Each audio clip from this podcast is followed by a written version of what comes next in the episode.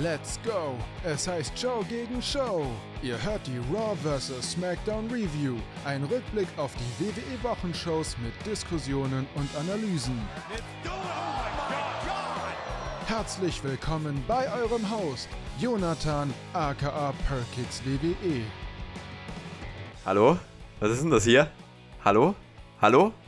Hallo? Ist da der Johnny? Mich? Ist da der Hallo? Johnny? Der habe ich schon lange nicht mehr gehört. Mensch. Wo kommst du denn her? Ich rede hier in so, eine, in so eine schwarze Büchse rein.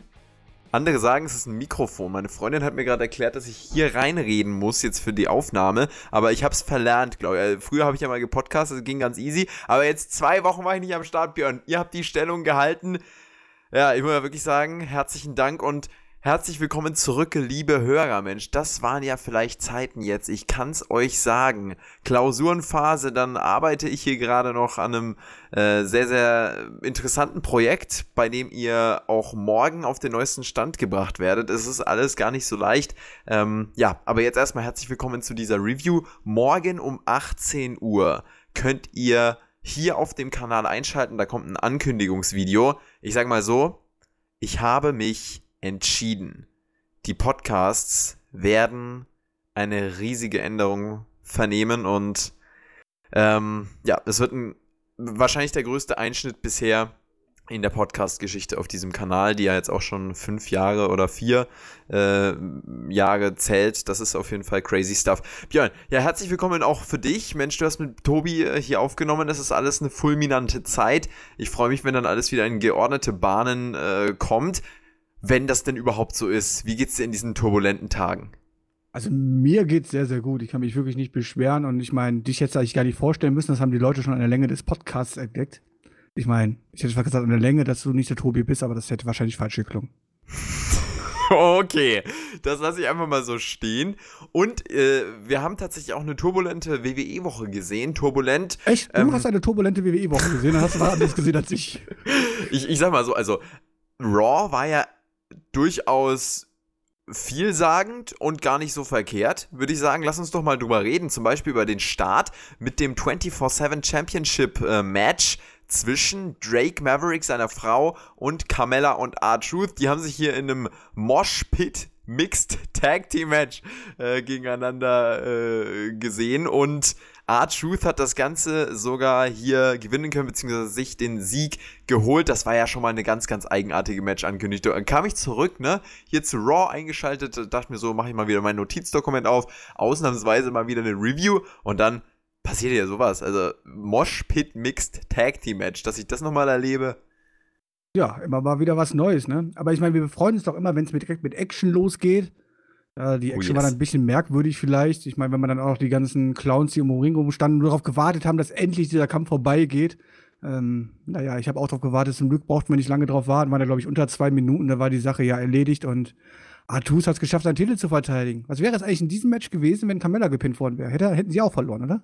Ist eine gute Frage. Die haben wir ja schon mal in ähnlicher Form gestellt bezüglich Becky Lynch und Seth Rollins. Ich glaube, im Match gegen Selina Vega und Andrade war das doch, oder? Wo wir uns dann gewundert haben, hä, was ist denn jetzt, wenn äh, Becky Lynch wieder eingewechselt wird, obwohl Selina Vega schon ausge ja. äh, eliminiert ist oder so? Irgendwie, irgendwie so war das doch. Das ist aber auch schon ein bisschen länger her. Ja, das Nicht alles hinterfragen, es ist Wrestling. Ganz genau. Björnster, ähm, Hast du denn hinterfragt, was nach dem Match passiert ist? Da hat sich ja so ein riesiger Haufen gebildet und alle Underkader stürzen sich in den Ring auf R-Truth, auf den neuen 24-7 Champion. Mike Canellis kann am Ende der Champion werden. Der sperrt sich erstmal im Backstage-Bereich ein. Skandal. Also erstmal, der Ringrichter konnte gar nicht sehen, wer das Cover durchgezogen hat, ja. Ich meine, nur weil er mit dem komischen Titel da rausgekrochen kommt, äh, fand ich schon etwas merkwürdig. Und ich habe ganz genau gesehen, wenn, ich, wenn du genau darauf geachtet hast, in einen Frame angestoppt hattest, die Schulter waren oben. Ja? Hast du das nicht gesehen? Nee, habe ich, hab ich, nicht gesehen. Nee, aber, aber der Ringrichter konnte doch gar nicht sehen, ob die Schilder unten sind. Vielleicht lag er ja gar nicht ganz unten. Vielleicht weiß ja keiner. Nein, Quatsch. Boah, ist mal nicht hinterfragen. Ich meine, ist, ist der Comedy-Titel, ne? Da kann man halt auch so Comedy-Scheiße halt gerne machen. Das ist ja okay. Ja, Yoda, ne? Da kann man Comedy ruhig machen. War das jetzt eine Zustimmung von ihm? Ich glaube schon. Du bist ja der Hundeflüsterer? Oder war das eine Zustimmung? Er guckt nur doof, keine Ahnung. Na gut. Er guckt, Also, so ähnlich doof, Björn. er guckt so ähnlich doof wie die Freundin von Brave Macavick, aber okay. Drake Maverick, ja Mhm. gut, also dessen Freundin hatte hier jetzt einen Auftritt sogar Oh, im, Frau natürlich, sorry. im, sorry. im Ringgear, ja ganz genau, stimmt. Wobei, ist Frau. das, eigentlich, ist das eigentlich schon die Frau, wenn immer noch nicht die Hochzeitsnacht vollzogen worden ist? Äh, die, äh, also die Ehe ist noch nicht offiziell, die Frau ja schon. Also zumindest beim Standesamt ist das so delivered worden, ja. Okay. Aber Björn, ich kann dir jetzt mal sagen, was ist denn eigentlich das mit dem 24-7 Championship? Jetzt schau mal an, also ich, ich liebe diesen Titel ja jetzt mal so unter uns. R-Truth hat seine Freundin die Carmella dabei. Die sind ja nicht zusammen offiziell, ne? Also da ist ja, da läuft ja irgendwie was, aber da läuft, ja auch nichts. Es sind also. das ist, glaube ich, sogar eine gute Fickbeziehung. Ah, Darf man nicht sagen, ne? Ah, doch, jetzt man, ja, noch- hier kann, man, kann ich ja noch sagen, weil hier ist ja die Monetarisierung jetzt eh egal. Ähm, nein, ähm, ist ja eigentlich nur eine Freundschaft plus, oder? Wenn du da Einblicke hast, Björn, wir werden ja diese Woche auch, ich kann es euch jetzt schon mal ankündigen, wir werden für die Patreon-Supporter diese Woche mal wieder so richtig raushauen. Äh, und da werden wir auch erfahren, wie es beim Björn gerade so mit den Mädels läuft. Ähm, die letzten Wochen gab es ja da wenig, da kamen die Patreons nicht auf ihre Kosten. Das wird jetzt aber nachgeholt diese Woche, das kann ich euch sagen. Und ähm, ja, da Also nicht ich so auch die Patronen kamen nicht auf ihre Kosten, auch ich kam nicht auf meine Kosten, aber das hat sich ja vielleicht geändert. Also, Ganz genau. Ich bin, ich bin sehr gespannt, was du da noch berichten wirst. Ich, mir brennt auch schon unter den Fingernägeln, das dann äh, aus dir herauszukitzeln. aber lass den jetzt, äh, Quatsch hier beenden, come on. was ich, was ich eigentlich sagen wollte, A-Truth, ne, hat hier Carmella am Start, was auch immer das für eine Art von Beziehung ist. So, dann han, haben wir hier Drake Maverick mit seiner Frau und jetzt ist Mike Canellis Champion geworden und der hat ja dann mit seiner Frau Maria wiederum irgendwie so ein Hin und Her. Maria Canellis überredet nämlich ihren Mann, sich pinnen zu lassen. Er soll sich auf den Rücken legen, wie er es halt sonst immer macht. Maria Oder wird halt neuer nicht macht. Maria wird neuer Champion, der erste schwangere 24-7 Champion und feiert sich da im Backstage-Bereich, läuft dann an Titus O'Neill vorbei zum Beispiel und sagt, ja wie jetzt, ich habe jetzt zwar den Titel, aber du würdest doch niemals eine schwangere Frau pinnen. Das hat man da dann gemacht und ich muss auch hier sagen, also die ganze Storyline durch den Abend kann man absolut so machen. Ma Maria Canellis in ihrer Rolle, die geht ja auch super auf. Also ich, ich habe hier nichts auszusetzen. Es ist alles total skurril, auch wenn wir hier drüber reden. Aber irgendwie ist das auch Catchen. Das ist irgendwie Catchen von WWE. Und wer damit nicht klarkommt, der hätte wahrscheinlich schon ab 2012, 2011 so spätestens abschalten müssen.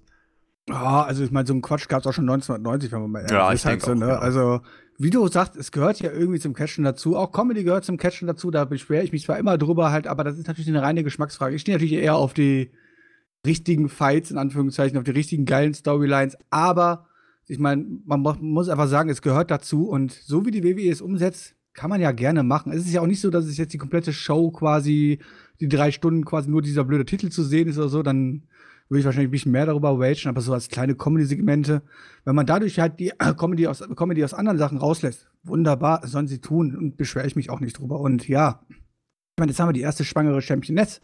Jetzt müssen wir natürlich überlegen, wird der Titel jetzt einfach die nächsten sieben Monate nicht mehr verteidigt, bis, bis mal Oma da unten rausplumpst oder wie läuft's? Oder ich meine, ich gehe mal fast aus, dass irgendwie nächste Woche ihr der Titel aberkannt wird, weil sie einfach nicht medical clear ist, oder? Also, das ist wahrscheinlich ein äh, kommendes Szenario. Es kann halt auch sein, dass es dann wieder irgendwie Backstage anders geregelt wird. Da, das ist halt aber auch, das, das ist ja interessant bei dem Titel. Du stellst dir die Frage so, was passiert jetzt damit? Was hat das als schwangere Champion jetzt hier für eine, für eine Auswirkung auf die nächste Woche? Und äh, da wird die nä- nächste Woche wird wahrscheinlich die Frage beantwortet werden oder man zieht Aber noch eine könnte- Woche. Man könnte natürlich auch einfach jemand richtig als Heel overbringen, indem er einfach hingeht, ihr den Bauch tritt und sie pinnt. Okay, das wäre jetzt vielleicht ein bisschen zu hart für die WWE, aber Das wäre wahrscheinlich zu hart für die WWE. Aber es ist ja auf jeden Fall schon mal interessant, äh, sie als Schwangere da in diesen Spot zu platzieren. Und diese Woche der 24-7 Champion-Titel und das äh, Ganze drumherum wieder völlig gelungen. Aber jetzt muss ich eine Frage stellen. Ist Ja? das Kind jetzt so schnell gewachsen? Weil die hat ja auf einmal einen Bauch gehabt, oder? Die hat sie letzte Woche noch nicht gehabt, oder? Hat sie, glaube ich, ein bisschen kaschieren können jetzt die letzte Zeit. Aber es geht halt schnell, ne? Das äh, neun Monate dauert und dann, ähm, ja, wird's halt irgendwann wirklich sichtbar. In dieser Phase ist wahrscheinlich Maria Canellis jetzt. Wir wünschen ihr natürlich alles Gute weiterhin für ihre Schwangerschaft. Alles erdenklich Gute, ja. Ein Gauntlet-Match gab's bei Raw zu sehen, Björnster. Ähm, das ist ja auch so eine Matchart, da kann man immer die Werbeunterbrechungen schön für, oder die, die Unterbrechungen im Match für Werbung nutzen, so rum. Ähm, das ist ja jetzt das neue Konzept von WWE seit einiger Zeit. Jetzt Aber hat auch man nicht hier mehr die ganz. Auch nicht mehr ja? ganz. Mittlerweile macht man wieder Erzähl. Werbung während des Matches. Also, ist mir die letzten zwei Wochen schon aufgefallen, da scheinen sie so ein bisschen von abgerückt zu sein. Klar, versuchen sie es immer noch ab und zu mal zu nutzen, indem man halt so ein Gauntlet-Match ansetzt oder wie auch immer. Aber man übertreibt es nicht mehr und es kommt halt auch mal vor, dass einfach äh, Werbung gemacht wird. Und Finde ich okay. ja auch in Ordnung, kann man ja bei irrelevanten Sachen auch gerne tun in Matches. Finde ich ganz interessant, weil du guckst es ja live, ich guck's nicht live, deswegen äh, ich krieg diesen Effekt sowieso nicht komplett mit äh, und ähm, bin da nicht ansatzweise so nah dran wie Live-Gucker oder auch Leute in der Halle natürlich, aber klar, das ist natürlich äh, eine eine interessante Notiz. Die und mal ganz ehrlich, für mich, als, ja. für mich als Zuschauer ist es auch vollkommen in Ordnung, weil ich meine, ich gucke jetzt so lange Wrestling halt so, ja, äh, wenn ich das wahrscheinlich im Nachhinein gucken würde, würde ich wahrscheinlich eh immer einfach auf das Ende, auf das Ende des Matches skippen, weil alles, was davor passiert, ja leider bei WWE-Matches eh vollkommen interessant sind, weil ja eh keine Story erzählt wird. Ja, also nicht immer. Ich würde auch diese Woche wieder ein paar Gegenbeispiele anführen, aber prinzipiell im Stil, in der gesamten äh, Matchstruktur ist es schon häufig ähnlich, da hast du schon recht. Hier im Gauntlet-Match, da gab es aber immerhin ein paar interessante Aufeinandertreffen. Rey Mysterio und Cesaro zum Beispiel, die hatten hier als erstes den Clash und das ist ja durchaus auch eine Paarung, die kann man sich mal gönnen. Ähm, Rey Mysterio setzt sich durch, kann dann auch Sami Zayn besiegen. Schlussendlich wird der Underdog Rey dann von seinem Rivalen Andrade eliminiert. Wir haben gerade von gutem Heelwork gesprochen äh, in Bezug auf äh, die äh, Werte Maria Canellis. Andrade hat hier gutes Heel-Work gezeigt. Der hat nämlich einfach den, den einfachsten Heel-Move wahrscheinlich im Wrestling gebracht. Er hat die Maske eines Luchadors zerrissen. Hier jetzt von Ray ein wirksames Mittel, um Heat zu ziehen, wenn man es natürlich nicht übertreibt. Andrade äh, kann sich dann am Ende aber nicht gegen Ricochet durchsetzen. Ricochet gewinnt das Match und damit hat sich Ricochet als letzter Entrant auch in dieses Gauntlet-Match ein US-Title-Match gegen AJ Styles beim SummerSlam gesichert. Ja, aber na, wenn ich das Match so gesehen habe, hat Dave Metzer wieder ziemlich den Blödsinn erzählt. Ne? Ich meine, übernimmt ja das, die, die Dave Metzer-Aussagen immer in eure Spotfight-News. Und da habe ich ja gehört, dass angeblich Cesaro einer von den neuen zukünftigen Main-Eventer sein soll. Dafür hätte ihn der Sieg vielleicht gegen Rey Mysterio gar nicht schlecht getan, aber naja, das ist halt nur, persönliche, also, nur persönliches Empfinden das, und das fand ich ein bisschen traurig halt so, aber ich würde jetzt nicht meckern, dass es Ray hier gewonnen hat. Aber ich hätte mich eher darüber gefreut, wenn Cesaro hier noch einen mhm. kleinen weiteren Sieg bekommen hätte, aber na gut, vielleicht kommt das hier alles noch. Und, ich würde ähm, mich dazu ganz kurz äußern jo. zu der Dave Meltzer-Sache. Ähm, Dave Meltzer hat berichtet, dass, also es ist jetzt auch schon ein bisschen länger her, also es war ja im Rahmen auch von, von der Heyman-Bischof-Einsetzung, hat äh, darüber berichtet, dass Heyman ähm, großer Befürworter von Cesaro ist und sich dafür einsetzen will, dass er gepusht wird. Das ist ja weit davon weg jetzt, ähm, was du dann verallgemeinert sagst, zu sagen, Cesaro soll ein Main-Eventer werden. Ähm, diesen Push hat Heyman wahrscheinlich vor, vielleicht hat er ihn auch nicht vor, vielleicht ändert sich da der Plan auch.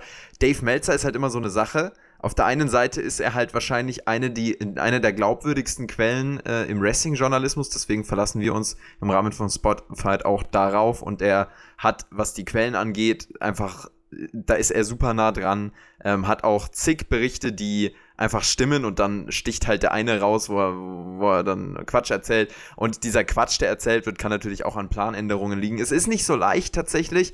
Und wir wünschen uns natürlich alle, dass Cesaro gepusht wird. Hier, dass er jetzt hier äh, unterliegt gegen Rey Mysterio, ist natürlich schade. Auf der anderen Seite, Rey Mysterio, wenn der halt die ganze Zeit auch in der ersten Runde rausfliegt, wenn der die ganze Zeit kurz verliert in, in Matches, die keine fünf Minuten dauern, das ist halt auch auf Dauer, denke ich, dem Standing von ihm nicht gerecht werden. Also man war hier so ein bisschen in der Zwickmühle.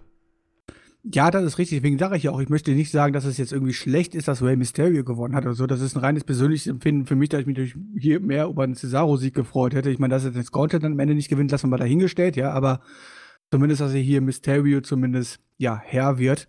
Ähm, ja, und zu der Dave Meltzer-Geschichte möchte ich gar kein großes Fass aufmachen. Da können wir fast, glaube ich, einen eigenen Podcast zu machen. Denn, wir können es ähm, ja dann mal ansprechen im Extrateil gerne nochmal. Zum Beispiel, zum Beispiel, denn aber da bin ich halt anderer Meinung als viele andere, weil ganz ehrlich, ich meine, wenn ich halt äh, jeden Tag irgendwelche Sachen ins Internet stelle, geht davon irgendwann auch die Hälfte auf, ne? Aber das ist ein anderes Thema. okay, Björn. Da können wir dann schön diskutieren später. So sieht's aus. Ja, am Ende, ich meine, Ricochet hat's gewonnen und damit ist er der neue Gegner von AJ Styles. Hype. Ganz genau, ja, war ja fast ein bisschen so zu erwarten. Ähm, man hat hier eigentlich, also so viel Showzeit hat man gar nicht gefüllt. Also für so ein Gauntlet-Match ging das eigentlich jetzt nicht mega lang. Ähm, aber ja, hat zur Kurzweiligkeit der Show beigetragen. Also ich finde immer, Gauntlet-Matches sorgen dafür, dass ein Match kurzweilig ist, weil das ist ja einfach eine Struktur, die du dir selbst baust. Also die durch die Ansetzung ist, durch diese verschiedenen Superstars und Matches, ist einfach so eine Schnelllebigkeit drin und, und du hast ein Match mit verschiedenen Etappen und irgendwie lässt sich das ganz gut gucken, finde ich. Deswegen ab und zu mal so ein Gauntlet-Match, da habe ich nichts dagegen. Ich finde auch die Matchart recht nice. Wir haben ja auch gelernt, ähm, dieses Jahr am Anfang äh, mit Kofi Kingston, das kann ja wirklich dafür sorgen, dass jemand zum absoluten Star wird. Rey Mysterio ist ja am Anfang super dargestellt worden. Das hat ja dann auch nochmal dafür gesorgt, dass die Leute wirklich total hinter ihm standen und dass er, äh, ja, er nochmal als Underdog wirklich etabliert war dann in den letzten Runden, beziehungsweise dann äh, kurz bevor er rausgeflogen ist gegen Andrade. Genau. Noch irgendwas dazu? Ja, ich möchte nur über den Match ansetzen, Ricochet gegen AJ, ne? Ähm, mhm ich gehe mal davon aus, dass das halt nicht das letzte Match sein wird, was wir beim Pay-Per-View zu sehen bekommen, weil wenn jetzt hier einfach Ricochet in Anführungszeichen gnadenlos mehr oder weniger clean gegen den bösen AJ untergeht, tut das seinen, seinen, seinen Push, den er gerade so bekommt und auch den Standing, was er gerade bekommt. Ich meine, Ricochet ist, glaube ich, einer mit der abgefeiertsten Superstars aktuell. Das muss man ja ganz klar so sagen, auch vom mhm. Publikum her. Ähm, Wäre es ein bisschen dumm, also dann hätte ich wahrscheinlich gesagt, komm, on, dann lass einfach hier Andrade durch einen Angriff von Selina gewinnen und dann ist Andrade halt der Übergangsgegner für AJ und dann kann sich Ricochet immer noch um die Fehde kümmern. Ähm, müssen wir natürlich abwarten, wie es jetzt beim SummerSlam aussehen wird hier. Ne? Also ich, ich gehe davon aus, dass das dann auch hier mehr oder weniger ja das erste Füller-Match ist in der Fehde zwischen ihn und AJ. Aber er muss dann am Ende AJ auch quasi das Ding abnehmen, weil so over wie Ricochet gerade ist, sollte man das nutzen. Absolut. Ja, was ist das denn mit Ricochet? Das finde ich auch noch ein interessantes Thema, da können wir vielleicht noch kurz drauf eingehen. Ricochet, der wird ja platziert und präsentiert auch mit dem Hintergedanken, dass er ja viele junge Leute vor allem begeistert und Jugendliche anzieht, weil er halt auch einfach diesen Stil hat. Also das ist ein, ist ein junger Typ, der hat diesen jugendlichen Wrestling-Stil, allgemein so eine, so eine jugendliche Art, so ein jugendliches Charisma und natürlich äh, spricht er dann auch äh, junge Leute an. Ich kenne auch, äh, auch aus meinem Umfeld ähm, die klassischen Jugend-Wrestling-Fans, so 14, 15, äh, die ich kenne, die feiern auch Ricochet total ab. Äh, das ist ja schon eine interessante Entwicklung jetzt die letzte Zeit. Also er hat ja nicht konstant Sieger eingefahren, sondern er hat auch recht, also nicht recht oft, aber schon auch seine Niederlagen eingesteckt. Aber irgendwas hat er, was in den Leuten was auslöst. Ist das jetzt sein Wrestling? Ist das sein Charisma? Was denkst du, ist das? Ist eine Mischung aus beiden. Ne? Ich sag mal so, das ist ähnlich wahrscheinlich wie damals ein Way Mysterio, der reingekommen ist. Man hat immer nur die ganzen Big Guys gesehen, immer ähnliches Wrestling und dann kam auf einmal ein Raider mhm. an als Flippy Guy und ähnlich ist es jetzt aber auch Ricochet. Sag, mich persönlich stört es halt einfach, dass es halt nur Flippy Scheiße ist und ähm, also das Scheiße mal ist im Anführungszeichen gesetzt, ja. Ähm, ich würde mir halt wünschen, ich meine, diese Flip, Flip-Moves sind toll wenn sie aber auch dementsprechenden Impact hätten und halt dezent in Anführungszeichen eingesetzt werden und nicht einfach so, okay, ich komme in den Ring reingestürmt und das erste, was ich mache, sind die drei große High-Flying-Aktionen. Das ist für mich ein bisschen, ja, Wrestling-Match-Story-mäßig halt ein bisschen blöd jedes Mal. Ähm, aber da wird er hoffentlich auch noch die Mischung finden und wenn er dann auch noch seinen Charakter dahinter bekommt, er hat, er hat ja Potenzial, in Anführungszeichen. Ich weiß, die Vergleiche sind immer doof, aber dann hat der neue Way zu werden. Der mhm. Way, der ja früher war, halt als Underdog, als kleiner Hämpfling, der sich dann durch seinen besonderen Wrestling-Stil schafft, sich gegen die Großen durchzusetzen. Ähm, da muss man aber auch das richtig, richtig in die Stories einverpacken. Und das machen sie meines Erachtens noch nicht richtig. Aber das Publikum nimmt ihn an, das Publikum feiert ihn, weil er halt nicht so ja, der 0815-Guy ist, der immer, ähm, wo man immer das Gleiche sieht, sondern natürlich die ganzen spektakulären ähm, Aktionen helfen ihm natürlich enorm dabei und come on, es gibt kaum einen, der die so sicher ausführen kann wie er und dann passt das natürlich sehr, sehr, sehr gut. Einer anders, der besten. Anders als es früher zum Beispiel in Sin Cara, der auch den Flippy-Scheiß gemacht hat, aber ja. jeden zweiten Move gebotcht hat. Ich, ich würde sagen, Ricochet ist einer der besten Highflyer aktuell in diesem, äh, in, in der Wrestling-Landschaft, wenn nicht der beste. Das ist doch nicht äh, viel Aussprache, ne? Macht natürlich, macht natürlich einiges äh, sehr, sehr richtig. Ähm, dieser Vergleich Rey Mysterio, der, der neue Rey Mysterio Ricochet, das ist natürlich was sehr, sehr Interessantes und das gibt es ja auch schon, also gab es ja schon vor WWE. Ähm, bei Lucha Underground war Prince Puma, also der Ricochet-Charakter mit Maske, der, bei dem auch die Leute immer gesagt haben, boah, der ist so ein Publikumsliebling vom Stil her, von der Innovation, das ist der neue Rey Mysterio. Aber die Dann, Matches waren, waren viel, viel cleverer gebuckt, in Anführungszeichen. Es war halt nicht so, dass er angefangen hat mit dem ersten Move, okay, wir machen jetzt erstmal einen Dreifach-Salto nach draußen, weißt du, so. sondern man muss natürlich seinen Gegner dementsprechend auch dafür vorbereiten. Und das fehlt mir bei der WWE so ein bisschen. Aber ja. das ist natürlich auch dieser typische WWE-Style, den man hat. Ne? Da, da wird halt ein Match nicht gebuckt, dass es quasi clever wirkt und wie ein echter Fight, sondern da wird halt eher so, okay, du machst den Spot, ich mach den Spot, du machst den Spot und dann kommen wir zum Ende, gut ist. Genau, also bei, bei Lucha Underground hat man ja dieses äh, Match dann gebracht, Rey Mysterio gegen Prince Puma. Und das war wirklich eines der besten Wrestling-Matches, die ich jemals gesehen habe. Also war wirklich äh, unter anderem, weil ich großer Rey Mysterio-Fan bin, eines der geilsten Matches, das kann ich nur jedem empfehlen.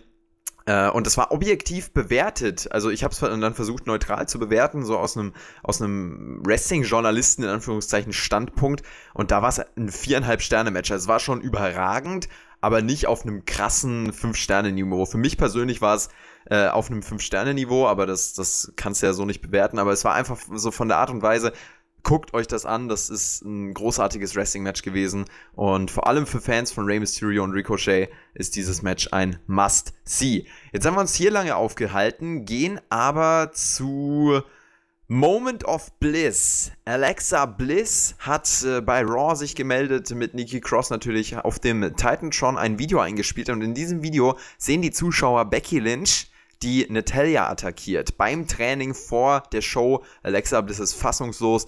Becky meldet sich dann auf dem Titantron und sagt, dass sie sich freut, heute gegen Alexa Bliss anzutreten. Willst du hier schon einhaken oder sollen wir direkt über das Match der beiden sprechen? Ähm, naja, ich muss sagen, ich finde die Darstellung von allen drei Charakteren dort sehr, sehr merkwürdig, weil auf einmal Alexa und Nikki Crossi auf quasi die, die Gute tun, natürlich schön geschauspielt, so was macht die böse Becky da? Gleichzeitig sehen wir halt, wie Becky eigentlich ja einen absoluten Heal-Move bringt und bei einem Wrestling-Training einfach auftaucht, ein Mann in die Eier tritt, in dem Fall Phil Finlay und äh, äh, Natalia attackiert. Also fand ich sehr, sehr merkwürdig, weil wie sind denn die Rollen hier verteilt? Ja. Das war die Frage an dich. Ich meine, wenn ich jetzt als neutraler mhm. Zuschauer drauf gucken werde, ich glaube, wenn ich das zum ersten Mal jetzt mit meiner Freundin geguckt hätte und die hätte wahrscheinlich gesagt so, boah, ist die Becky für eine Böse und die anderen beiden haben ja voll recht. Genau, also das ist halt so die Sache, die man bei Becky Lynch ja auch schon länger hat. Also das ist ja nicht erst seit gestern, dass die irgendwie äh, zwischen Heel und Face immer wieder hin und her wie so ein, so ein Ping-Pong-Ball springt. Und das ist aber auch gar nicht so verkehrt. Also, dass sie hier einfach mal eine Talia eine runterhaut, weil sie sich denkt, ja, ich, ich kann's halt, das ist halt auch irgendwie Becky Lynch. Und da, was, was da halt fehlt, ist so ein bisschen die Konstanz in ihrem Charakter, dass sie wirklich dieses Badass ist, der oder dieser Badass ist, wie es bei einem Stone Cold Steve Austin der Fall war. Der hat ja auch, egal ob Heel oder Face, einfach mal einen Stunner. Und bei Becky Lynch wirkt das noch ein bisschen unauthentischer. Sie geht schon in eine richtige Richtung. Wenn man das noch ein bisschen mehr rausstellt, dann, dann, dann kommt es, glaube ich, noch besser an. So ist halt eher so das Fragezeichen, wer ist jetzt Heel, wer ist jetzt Face, für wen bin ich jetzt? Und in der Storyline halt auch äh, eigenartig. Wir können dann direkt über das Match auch sprechen. Alexa Bliss gegen Becky Lynch. Nikki Cross war hier mit am Ring und greift auch gegen Becky Lynch ein. Alexa Bliss hat sich dann aber während des Matches verletzt am Fußknöchel. Sie konnte nicht mehr weitermachen. Äh, Becky Lynch hat das Match gewonnen automatisch, weil Bliss nicht mehr weiter antreten konnte. Das regt Nikki Cross natürlich total auf. Sie übernimmt, tritt gegen Becky Lynch an und Becky gewinnt auch dieses Match. Also sie hat äh, Alexa Bliss durch Verletzung und Nikki Cross durch ähm, einfach äh, Matchgewinn äh, besiegen können. Anschließend wird dann klar, dass Alexa Bliss die Verletzung nur gespielt hat und äh, zusammen mit Nikki Cross attackiert Alexa Bliss Becky Lynch. Natalia kam dann noch dazu, obendrauf mit einem Sharpshooter gegen Becky und da war sie dann ja wieder klar, der Publikumsliebling, der von allen irgendwie attackiert wird und hintergangen wird. Also da, da ging es tatsächlich auch bei dieser Raw-Ausgabe wieder hin und her. Wie gesagt, dass, dass äh, Alexa und ähm, Nikki quasi über Becky dann sprechen, über die Attacke, finde ich ja vollkommen okay. Ich finde es auch in Ordnung, dass, dass man daraus ein Match macht und dass sie das indirekt kritisieren. Aber eigentlich hätten sie ja beide auf der Bühne stehen müssen und hätten sich quasi darüber kaputt lachen müssen und sagen, guck mal, jetzt ziehen wir langsam Becky auf unsere Seite und dann hätte Becky rauskommen müssen, so, ey, nur weil ich hier was Böses mache, heißt ja noch lange nicht, dass ich auf eurer Seite stehe und dann hätte man das Match immer noch aufbauen können. Den Aufbau fand ich merkwürdig das Match selber auch mit dem Work von Alexa, ich denke, das hat jeder relativ schnell durchschaut gehabt und äh, es war klar, dass es natürlich eine schöne Heal-Aktion ist von Alexa, die einfach sagt so, okay, bevor ich dich in eine klare Niederlage einstecken werde, tue ich mal mich ein bisschen rausmogeln. Ähm, ja, dass Nikki dann noch in 2 Minuten 30 abgefertigt wird, wo man sie ja auch gerade mehr oder weniger ein bisschen aufbauen möchte, fand ich sehr, sehr ungünstig, weil ja Becky auch schon was in den Knochen stecken hat. Aber ja, können sie von mir aus gerne so machen. Und ähm, dann haben wir natürlich am Ende auch gesehen, wer hier die richtigen Bösen sind, als es dann die Attacke gegen Becky gab. Und ähm, ja, mach es von mir aus so, aber tu den Aufbau ein bisschen logischer erzählen. Genau, das können wir so, denke ich, abschließen. Ansonsten, Björn, bin ich diese Woche wirklich aus allen Wolken auch gefallen, als ich das Raw Tag Team Champion Titel Match bei Raw gesehen habe. Ähm, der OC, Gallows und Anderson, tritt an gegen die Usos und die Tag Team Champions The Revival, ein Triple Threat Tag Team Match um die Titel und tatsächlich die Titel wechseln nach einem unterhaltsamen Match. Und da würde ich auch sagen, das war wirklich äh, sehenswert vom, vom Match her. Also, das, wenn man das geskippt hat, dann hat man auch so ein bisschen unterhaltsames Match verpasst. Gallows und Anderson holen sich die Titel, gewinnen hier bei Raw die Tag Team Championships. Da war ich tatsächlich nicht wirklich darauf vorbereitet. Ich habe es während des Matches immer mehr als Szenario und als, als Possibility und Möglichkeit ausgemalt, aber da war ja auch also, was war denn der Aufbau?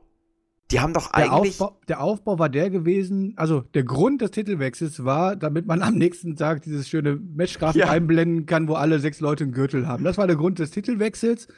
Und da man sich ja vorher, nicht vor zwei Wochen schon Gedanken gemacht hat und einfach ja aus sie als absolute Alter. Clowns dargestellt hat, die ja wirklich gar nichts gebacken bekommen haben, wirkt dieser Titelwechsel natürlich für alle anderen Beteiligten, die in diesem Match waren, halt ziemlich dämlich halt. So, das ne? war ich so. Ich meine, die Revival sind ja eh, come on, ich meine, die waren zwar die Champions, äh, Champions, aber haben die sich jemals wie Champions angefühlt? Doch nicht wirklich, oder? Ich meine, guck dir den Titelband von denen an. Ähm, ja, und die Usos, äh, ich meine, dass sie es drauf haben und natürlich hier unglücklich in den Triple Set Match auch eventuell nicht den Sieg holen, das ist ja vollkommen okay. Ich meine, das kann man ja gerne machen.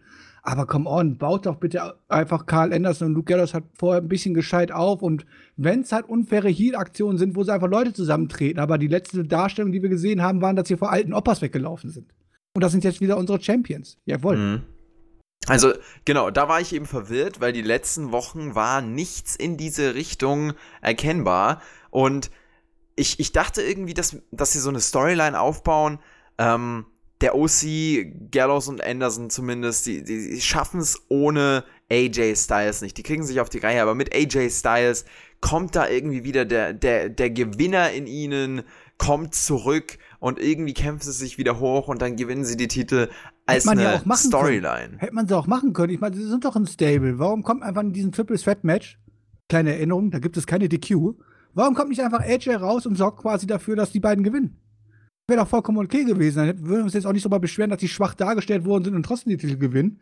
Weil und es ja hat auch in die Story unfaire gepasst. Hilfe, unfaire Hilfe bekommen haben. Und es hätte in die Story gepasst, aber nein. Stattdessen dürfen sie sich hier quasi ja durch ihre Intelligenz selber durchsetzen, was ja gar nicht so hier passt. Und das stört mich wirklich. Also, ich bin ja wirklich jemand, der auch sehr positiv gestimmt ist bezüglich WWE, der nicht alles und jede Kleinigkeit kritisiert, der auch lieber mal abwartet, bevor man dann voreilig irgendeine Storyline kritisiert, die sich noch nicht entfaltet hat. Aber hier stört es mich halt einfach, dass ich eine mögliche Storyline, die ich mir erhofft habe und die mir erzählt hätte werden können, dass die mir nicht erzählt wird, dass die mir vorenthalten wird und durch so, ein, durch so eine Art von schlampigem Booking einfach. So hat sich das angefühlt. So, wir haben uns keine Gedanken gemacht und wir wollen einfach die drei mit den Titeln äh, zeigen. Wir wollen, dass die drei, äh, ja, quasi das Pendant zu New Day sind, quasi. Oder äh, diese, diese, diese Dreier-Titel, ähm, Konstellation dann auch als Stable vorweisen. Das, also, das, das stört mich halt. Da. Ich meine, wenn die NWO damals alles clean gewonnen hätte, wäre es doch langweilig gewesen, oder? Ich meine, da war halt okay, sie, sie sind ein Clan, sie halten zusammen und sorgen gegenseitig dafür, dass sie quasi sich einen Vorteil verschaffen. Aber naja, das nutzt man hier einfach leider nicht. Also, naja, schade. Ja, man hat ja vor allem angefangen, das, das aufzubauen und dann immer auch mit, mit äh, Gerdaus und Anderson und, und Styles so ein paar Segmente gebracht und da dachte ich eigentlich, okay, man hat da was vor, aber jetzt ist ja quasi schon der Peak erreicht, ohne irgendwie einen, einen Peak zu erreichen. Also man hat den Peak gar nicht so richtig aufgebaut, sondern man, man gibt ihnen einfach den Titel. Also da war so viel Potenzial schon wieder drin, was verschwendet wurde. Deswegen dieses Match absolut Daumen runter. Das Match war unterhaltsam. Ja, gut, der äh, Peak kommt Sache. ja noch. Also ich weiß nicht, der Peak ist ja noch nicht da. Der Peak ist ja erst dann da, wenn AJ World Title Champion hält, also WWE Champion Gürtel hält, Carl Anderson den, den Universal Title und äh, oh Luke Gallows kriegt dann den US Title oder so. Aber anders kannst du es ja nicht mehr steigern, wie du sagst. Ich meine, jetzt haben sie alle drei die Gürtel und sowas halt, können sich abfeiern lassen und ja, Höchstzeit des Stables erreicht. Gratulation. Ey, also ganz ehrlich, da kann ich einfach nur mit dem Kopf schütteln. Es tut mir leid. Aber gut, das ist also unsere Meinung zu diesem Titelwechsel. Ähm, wo wir bei der Tag Team Division sind, Eric und Ivar, die Viking Raiders, holen sich den Sieg gegen zwei Aufbautalente, die sie zerstört haben. Ja, kann man so machen. Mehr braucht man dazu nicht sagen. Ne? Ich meine, die Viking Raiders werden halt jetzt nochmal neu präsentiert, halt so, auch wenn wir sie alle schon kennen, aber okay. Mach es halt genau. so. Das ist halt so eine. Du kannst ja Wrestler so parken, in Anführungszeichen. Wenn sie jetzt davor eine tolle Storyline gehabt hätten oder irgendwas halt so, aber prinzipiell ist es ja quasi der zweite Anlauf, den man jetzt startet, ne? Naja, gut. Immerhin zweiter Anlauf, besser ein zweiter Anlauf, als nach dem ersten direkt zu versacken.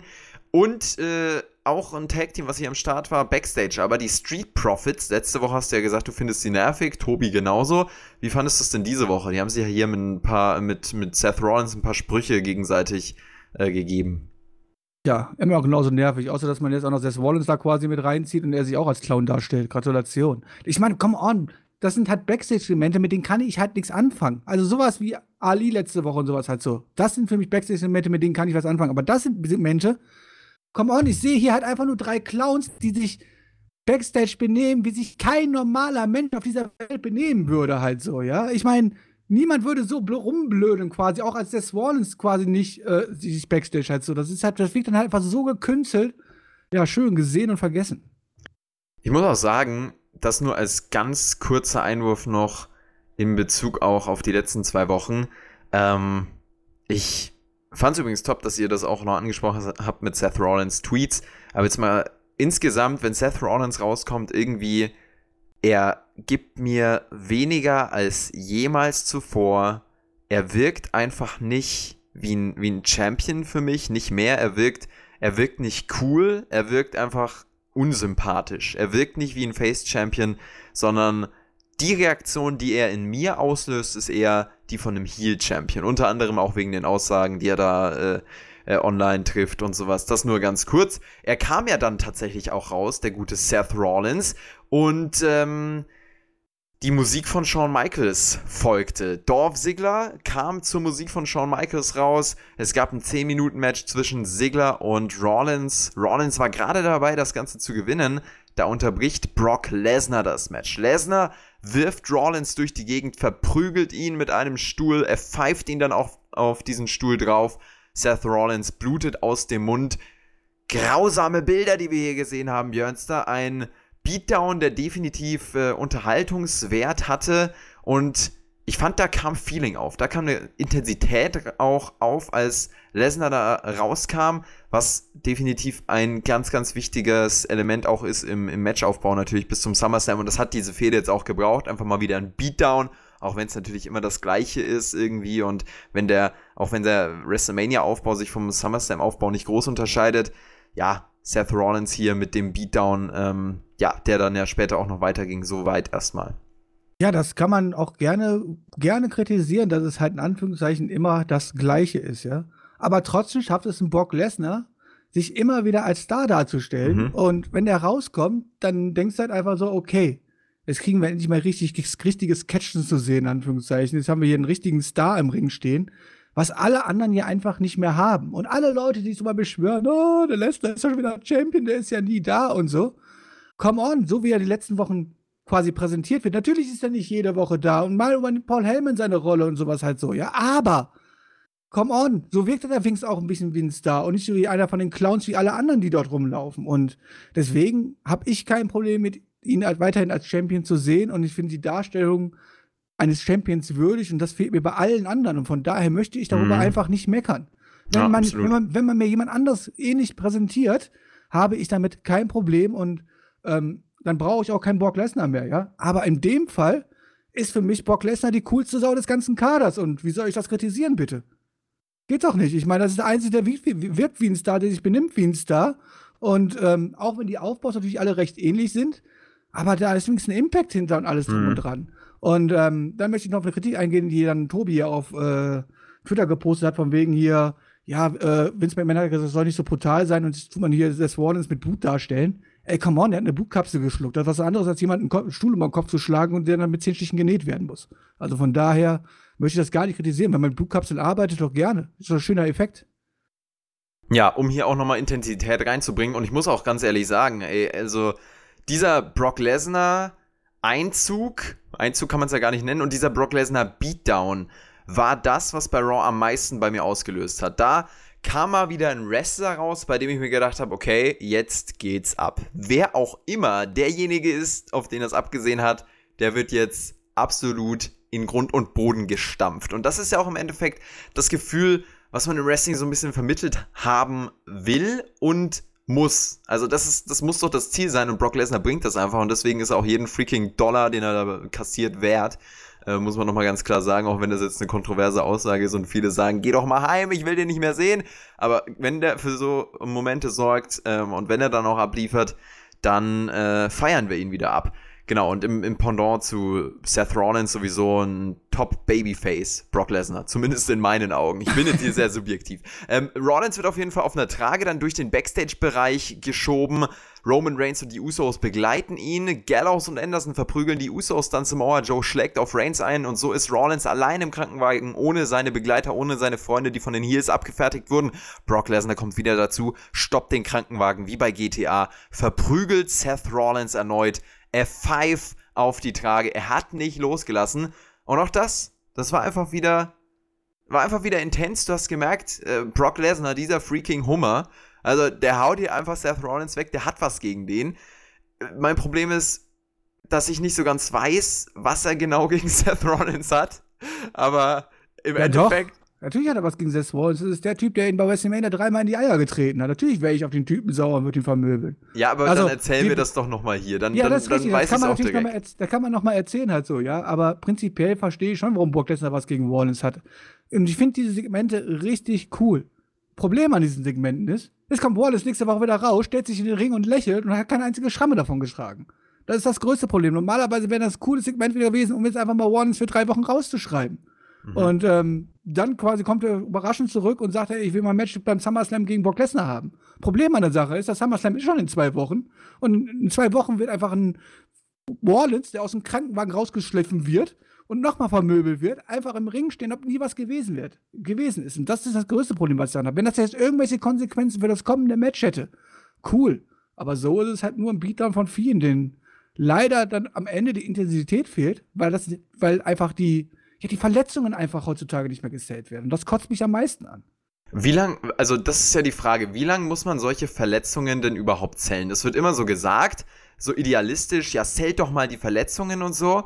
Ähm, und im Endeffekt zählt WWE die Verletzung ja circa eine Woche. Bei Braun Strowman waren es zwei, bi- bis zum Pay-Per-View dann circa. Ähm, ja, aber Bobby Lashley ist eine Woche später wieder aufgetaucht und hatte nix. Genau, also er hat sich noch ein bisschen an den Kopf gefasst oder Du hatte machst eine so- Brandwunde oder so, wo da alles explodiert ist. Genau. Wie lang muss Seth Rollins seine Verletzung denn jetzt zählen? Der wurde hier von Brock Lesnar verprügelt, aber im Endeffekt wird er ja jede Nacht verprügelt. Also, Normalerweise müsste er zumindest bis zum Match selber halt einfach so angeschlagen sein, dass er das Match angeschlagen antreten muss und man dadurch quasi erzählt, okay, Rollins verliert dieses Match, weil er einfach nicht topfit reingehen konnte, weil er vorher den Beatdown von Lesnar bekommen hat und sowas. Aber nein, man wird diese Storyline nicht, äh, Storyline nicht so erzählen, sondern Rollins wird einfach topfit in diesem Ring auftauchen und wird dann, dann verlieren. Und was ihn natürlich dann auch viel, viel mehr schadet, als einfach zu sagen, okay, ich bin der Kämpfertyp, der trotz angebrochener Rippe hier und Verband und keine Ahnung was raus und mich trotzdem Lesnar stelle und dann die Niederlage kassiert, dann wird ja keiner sagen, oh, der Rollins aber wirklich schwach aus. Aber so macht es die WWE ja nicht. Ich sage ja jetzt auch nicht, dass er jetzt für Monate raus sein muss oder, aber ich meine, es muss doch einen Unterschied machen, ob ich jemanden normal quasi in einem Match quasi besiege, dann kann der gerne nächste Woche wieder rauskommen und ist fit. Oder ob ich jemanden einen solchen Beatdown gebe, wie jetzt hier Rollins, der aber dann, ich schwöre es dir, nächste Woche rauskommen wird und ja, maximal vielleicht ein bisschen einmal hinpackt und sagt, aua.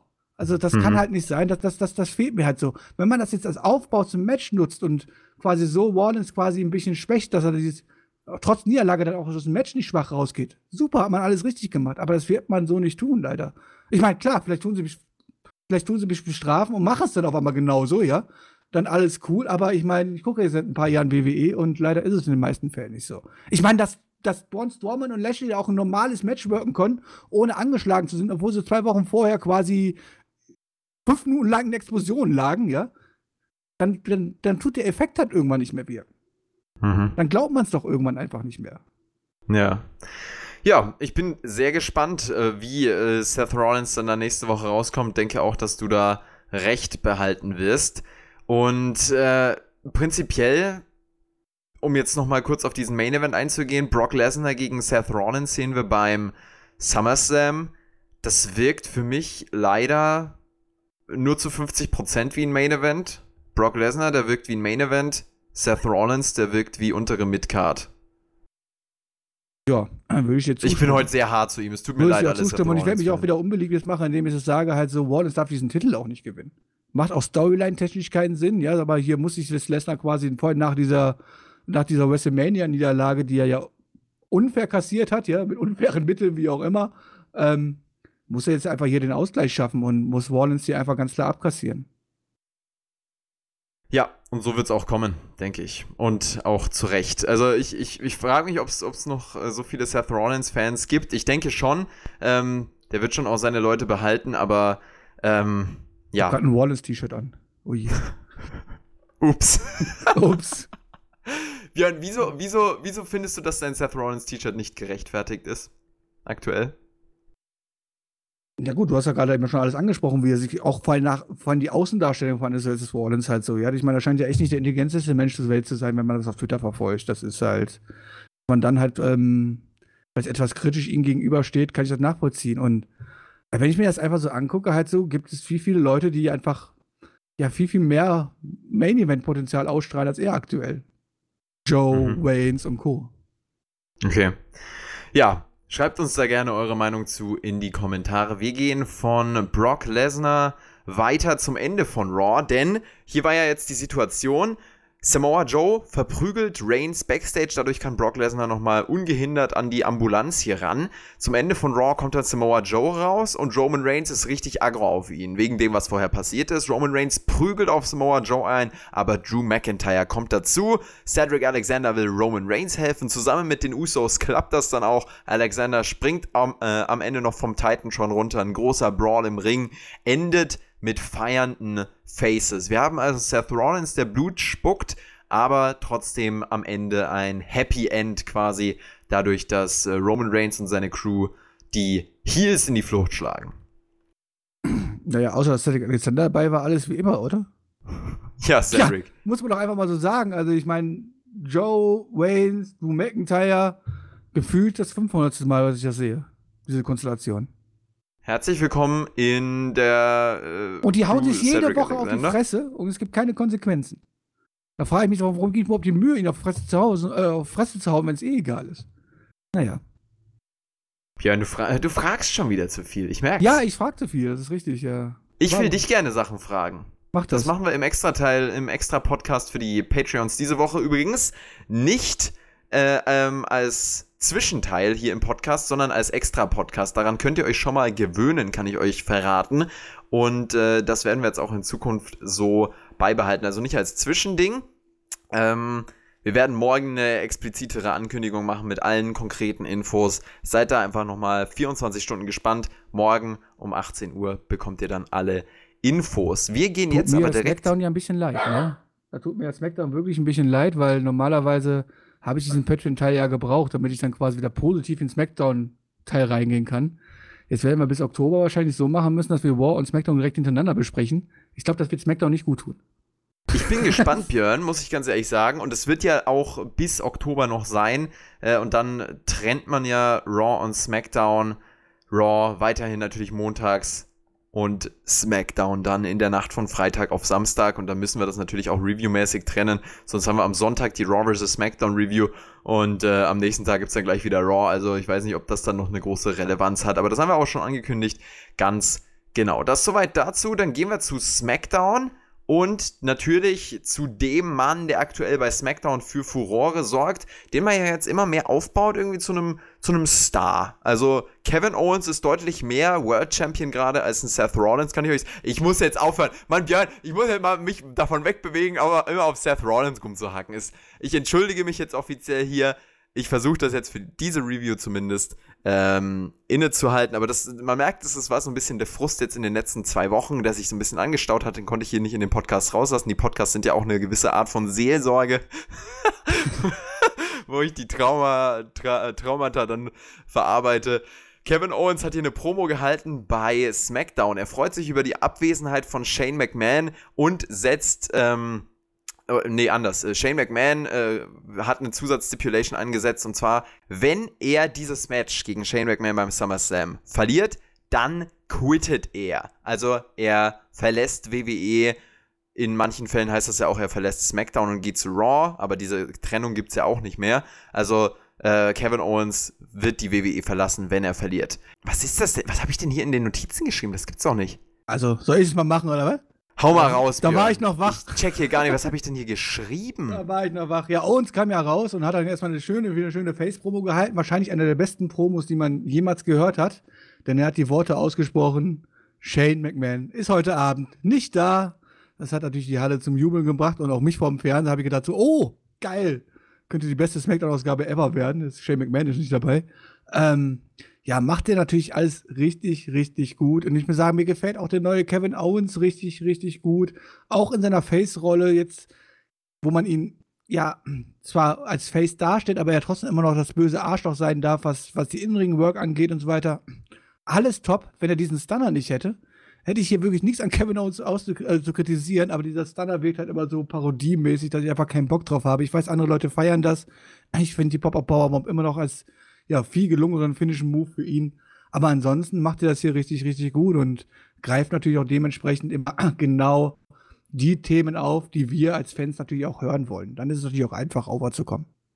Genau, also das ist so die Rolle von Kevin Owens gerade. Er ist so der The Voice of the Voiceless quasi. Also man orientiert sich ja schon sehr an CM Punk, würde ich sagen, bei, bei Kevin Owens und seiner Darstellung. Das habe ich jetzt auch schon vor äh, drei Wochen gesagt. Und zwar ist er also er, er, denkt, er sagt das, was wir Smart Marks denken quasi. Also genau. ich habe hab da schön das Gefühl, die gucken sich immer schön danach nach den, nach den Ausgaben, gucken sich an, über was die Leute gerade so schön am Jammern sind. Und dann greift Kevin auch das auf für sich quasi, um das in den nächsten Promo zu nutzen. Was natürlich auch cool ist. Ich meine, so soll es ja auch sein. So hat man auch aktuelle Promos und so. Echt richtig cool, ja. Und dann kam natürlich Drew McIntyre raus, hat gesagt so, ey, habe ich ja eigentlich schon erzählt. Ah nee, erst, er hat ihn erst attackiert und hat dann gesagt immer so, wir haben irgendwie noch ein Match zusammen heute Abend. Und das war ja auch relativ gut gewesen dann.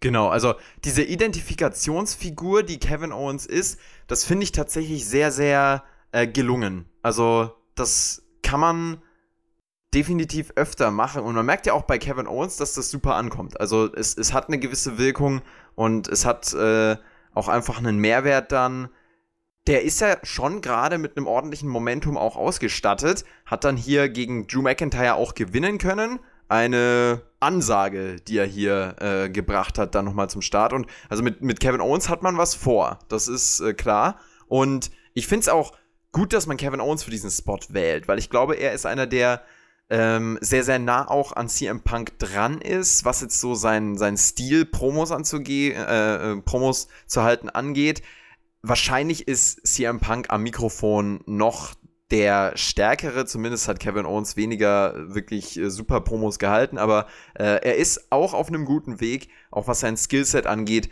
Äh, da kann man Kevin Owens, denke ich, noch äh, viel zutrauen. Und wenn er eben in dieser Publikumslieblings- Voice of the Voiceless Rolle bleibt, äh, an die er auch sehr seine Promo von ein paar Wochen angelehnt war, wo er wirklich über Shane McMahon auch hergezogen ist, ohne Punkt und Komma und ohne irgendwelche Restriktionen.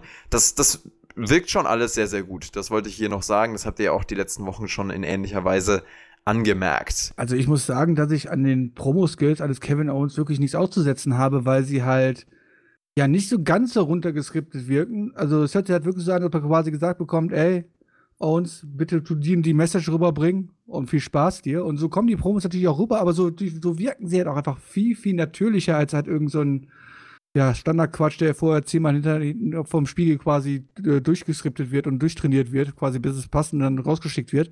Also ich finde das gut. Also es wirkt, ja. halt, es wirkt halt viel authentischer als alles andere und ähm, dass da auch mal ein Haspler drin ist und sowas halt, ey, come on hört meine Podcasts an, dann wisst ihr Bescheid. Aber ist, so ist das nun mal. Ich meine, ich tue mir halt auch nicht jedes Wort hier vorher aufschreiben, von daher ist es ja auch okay.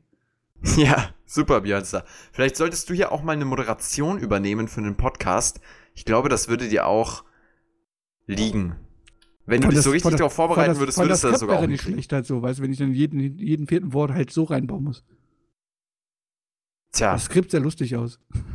So sei es. Genau, also das ist mit, mit Kevin Owens hier gewesen. Was gab es noch bei SmackDown? Alexa Bliss war hier wieder am Start mit Nikki Cross. Nicht nur bei Raw, sondern auch bei SmackDown. Und zwar gab es ein Match gegen Bailey und Ember Moon.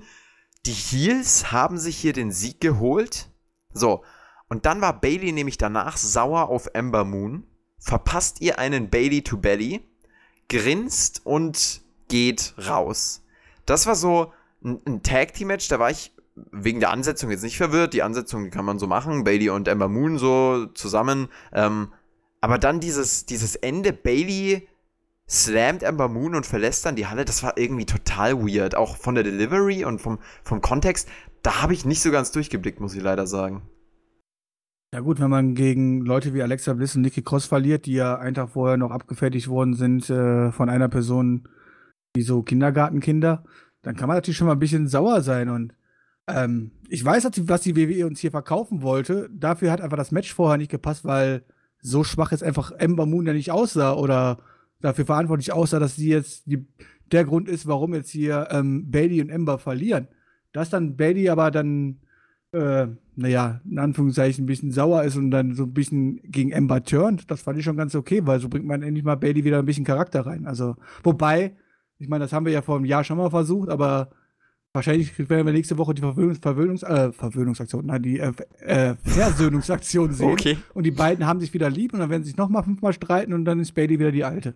Ich freue mich jetzt schon drauf. Ja, also genau, das ist es halt. Wenn, wenn das jetzt ein Charakter Wechsel oder so eine Richtung ist, die man ihr geben will, dann schön und gut, aber es wirkt halt auch nicht so. Also es hat, finde ja, ich, man zu keinem Zeitpunkt auch nicht mehr. So also seit der Aktion genau. mit Sascha Banks glaube ich ihr kein Wort mehr, also wenn es da um welche Streits geht von Bailey. Also die nimmt sich ja selber nicht ernst.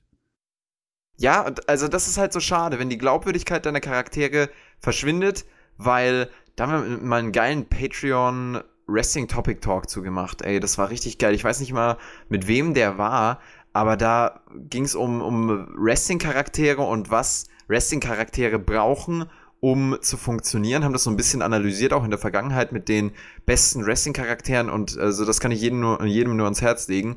Das ist halt dann ähm, wie Big Show, ne? Ich meine, nach dem 20. Turn innerhalb von drei Wochen kann man es halt einfach nicht mehr ernst nehmen und dann ist der Impact auch nicht mehr da. Und das gleiche geht mir halt bei Bailey auch. Ich meine, wie oft hat man denn schon angeteasert, dass Bailey jetzt auf einmal einen kleinen Charakterwechsel durchmacht, ernster wird, sich mehr um sich kümmert, keine Ahnung was. Ich brauche nur an Sascha Banks Storyline erinnern und so.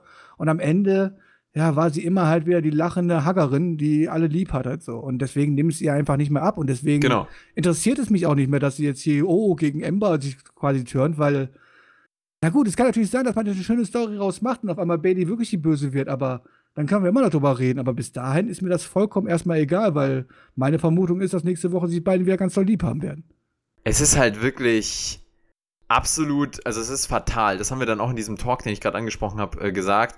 Äh, es ist fatal, wenn die Glaubwürdigkeit deiner Karriere, äh, äh, Charaktere auf der Strecke bleibt. Dann, dann kannst du eigentlich einpacken. Also dann, dann musst du den Charakter ja schon umstrukturieren oder ihm wieder Glaubwürdigkeit geben. Das fehlt halt Bailey absolut. Deswegen funktioniert halt auch dieser Moment jetzt hier mit Ember Moon nicht. Schade und deswegen war ich da auch so verwirrt. Also äh, eine Mischung aus eigenartiger Delivery und Storytelling und halt auch der Glaubwürdigkeit, die Bailey leider nicht mehr hat. Glaubwürdigkeit. war übrigens auch nichts gewesen, muss man auch mal dazu sagen. Also was teilweise da Nikki Cross und ähm, Bailey quasi abgeliefert haben an Gott, das hat so un, unabgesprochen gewirkt, in Anführungszeichen. Ich kann mal sagen, dann wird das ja realer, nein, aber es wirkte quasi wie abgesprochen und trotzdem haben sie einfach irgendwie nicht gewusst, was sie als nächstes machen sollen. Halt so. Also ganz grausames Match, muss ich sagen. Puh, da sind wir ja schon wieder ziemlich hart zu den Frauen. Jetzt müssen wir aber wirklich mal hier auch dieses, dieses Highlight-Frauensegment äh, ansprechen. Ähm, Trish Stratus war hier ja bei Jerry Lawler mit am Start. In seine Show wurde sie eingeladen. Trish redet über ein nächstes Match beim SummerSlam und sieht das als nicht wahrscheinlich an. Charlotte kommt dann nach draußen, fordert sie für diesen SummerSlam heraus und tatsächlich nimmt Stratus dieses Match nach ein bisschen hin und her das es dann hier gab, an. Wir haben also Charlotte und Trish Stratus in diesem Promo-Duell gesehen. Die Ankündigung für den SummerSlam, es wird ein Match geben. Das ist äh, definitiv auf jeden Fall interessant, würde ich mal behaupten. Zuletzt war ja Trish Stratus im Ring, wenn mich nicht alles täuscht, letztes Jahr bei Evolution. Rumble, ne? Bitte? Beim diesem Frauen Ach, beim Royal Rumble war sie auch, okay. Ja, ja, ja. Ähm, prinzipiell muss ich sagen, hat man hier eigentlich alles richtig gemacht. Also ich fand die Promo cool, ich finde den Aufbau für ein Match cool, vor allem wenn man sieht, dass man damit ein neues junges Talent overbringt. Ach so, ja, da liegt der Fehler. Warum muss es denn Charlotte sein? Ich meine, die hat es doch gar nicht mehr nötig, sich auf diesen Thron zu heben, weil sie, für mich steht Charlotte schon auf diesem Thron. Quasi, wo man, wo man jemanden hinbringen möchte, indem man halt so eine Legende dann besiegt. Normalerweise hätte hier neuer, neuer, frischer Frauen hier rauskommen müssen, der sich quasi gegenüber Trish stellt und sagt, hey, hey, was willst du eigentlich hier? Weißt du, du alte Schnepfe hast hier gar nichts mehr zu suchen. Währenddessen haben wir hier Charlotte, die, come on, aufgrund ihrer Operation auch nicht mehr wie die Jüngste wirkt. Und jetzt habe ich hier Gefühl, wir haben hier irgendwie ein Duell zwischen zwei Milfs, was mich aber nicht interessiert. Okay, so schlimm. Hätte ich jetzt nicht gedacht. So schlimm. Ich, ich finde das Segment gut, ich finde den Aufbau gut, aber den Pick dort Charlotte zu nehmen, für mich ziemlich unschlüssig, muss ich sagen, halt so. Und ist dann ein Spot auf der SummerSlam-Card, der da meines Erachtens auch nichts zu suchen hat. Wenn man damit jetzt jemand Neues als Frauen hier overbringen möchte oder so, ich meine, wer jetzt als reines Beispiel hat für mich perfekt da reingepasst hätte, wäre so eine Rhea Ripley gewesen oder sowas halt so, weil sie jemand präsentieren möchte und sich die quasi so präsentiert wird und sagt immer so, hör mal, alte Milf, was willst du hier, weißt du, ich bin hier die Zukunft und Björn, äh, jetzt sag doch nicht ständig Milf. Die Mädels haben schon alle abgeschaltet jetzt. Warum? Das ist doch nur eine positive Aussage, oder? Das heißt ja nur, dass ich die trotz ihres Muttersdaseins immer noch ganz attraktiv finde und sie gerne vernaschen würde. Trotz? Das, das, ist doch jetzt keine Beleidigung, oder? Ich Können nicht, Mütter nicht attraktiv sein? Offensichtlich ja schon. Ja, aber haben sie es schwerer? Ist, aber deswegen ist es doch dann ein Lob, oder? Ich meine, es wäre doch viel schlimmer, wenn ich sagen würde, es ist eine Frau, die, die okay, ist alt und so uninteressant für mich, dass ich sie total unattraktiv finde. Also, ich weiß schon, was du meinst. Ich wollte nur das äh, ganz kurz absichtlich also, liebe mal Frauen, hinterfragen. Liebe Frauen, seid euch sicher, wenn ich euch MILF nenne, ist das ein Kompliment. Auch wenn es vielleicht nicht so rüberkommt. Ja, Björn, du bist ja ein Frauenversteher. Das werde ich auch gleich noch herausfinden, wie du die Frauen so verstehst. Ähm, schaut mal auf Instagram vorbei. Ne? Da hat der Björn ja auch äh, wieder ein bisschen was gepostet. Kann man ja mal machen, durchaus. Ed der Edeljobber auf Instagram, wenn man hier alles täuscht. Oder einfach nur Ed Edeljobber. Ich, ich werde es nochmal rausfinden. Ich werde es nochmal rausfinden und wir werden Hast dann du auch. Sie jetzt als Milf bezeichnest? Im, das ist nicht der Kontext, den ich hergestellt habe. Okay. Genau, ja, also, ähm, das ist jetzt hier, also Trish Stratus war tatsächlich nicht in dieses, äh, im diesjährigen Royal Rumble. Sie war im letztjährigen Royal Rumble ah, okay. und sie war bei Evolution mit Lita als Tag Team Partnerin gegen Mickey James und Alicia Fox im Ring. Das ist auch so eine Ansetzung, hey, die hätte man sich auch sparen können. Aber Alicia gut, Fox mittlerweile auch Legende. Absolut, legendär. ähm, genau. Das also. Also, wie gesagt, also ich fand das Segment gut. Also, ich fand den Aufbau gut. Halt für mich ist ja, Charlotte halt die, genau. falsche, die, die, die, falsche Person, die da rausgekommen ist, in Anführungszeichen. Also, mehr nicht. Also, ich sage ja jetzt auch nicht, dass Charlotte das schlecht gemacht hat. Das war ja eine super Promo und die haben es, die haben es ja auch äh, richtig schön verbal gegeben. Also, gar keine Frage. So, so baut man Wrestling-Matches auf. Das Einzige, was ich hier kritisieren möchte, ist, dass ich jetzt Charlotte nicht in den Spot sehen möchte, weil ich halt einfach sehe, für mich ist Charlotte schon ganz oben. Für mich sitzt sie quasi schon auf dem großen Thron, der da quasi im Ring war, ja. Und ähm, da hätte aber für mich halt eher was Junges, Neues hingehört. Okay, weil das ist jetzt halt eine persönliche Präferenz von dir, aber prinzipiell dieses Match Trish Stratus gegen ähm, Charlotte, das geht ja bei vielen, denke ich, als ein Dream-Match durch, so. Also, ja, komm ähm, on, das ist aber Trish Stratus ist aber auch nicht dafür bekannt, hat dieses unbedingt vier Sterne-Matches abzuliefern. Ne? Also, ja, aber einfach auch die Ansetzung und ähm, also gibt ja auch ein paar Parallelen in, in der Karriere der beiden, wobei es wahrscheinlich mehr Parallelen zwischen Alexa Bliss und Trish Stratus ja. gibt und die deswegen ähm, auch vor Evolution bzw. zu Evolution gegeneinander gestellt werden sollten.